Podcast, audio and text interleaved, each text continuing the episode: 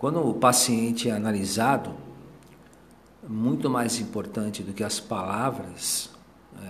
é, é a forma como essas palavras são ditas. Ah, na psiquiatria, quando você entrevista o paciente pela primeira vez,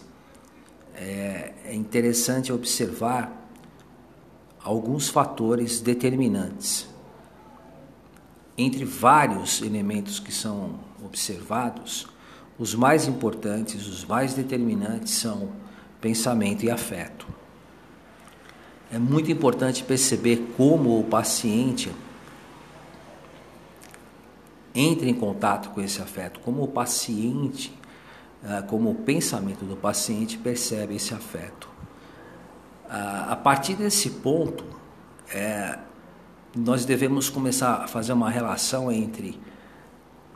esse pensamento que o paciente apresenta,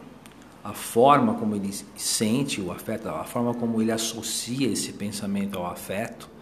como ele percebe o afeto, e mais ainda a questão de que esse pensamento ele está substituindo um outro pensamento, ou seja, os pensamentos que o paciente traz numa entrevista, na primeira ou nas sessões né, de, de, de tratamento, não são exatamente aqueles pensamentos, eles estão substituindo algo,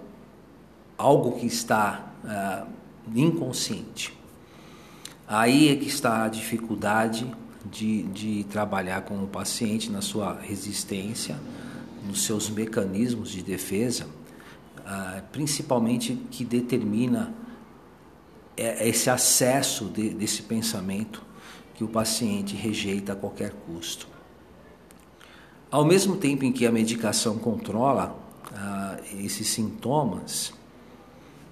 infelizmente acaba ofuscando ou ocultando a, a, forma como o paciente deveria lidar com essas questões.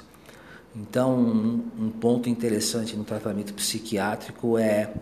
tratar o paciente né, na esfera psicológica sob efeito de medicação,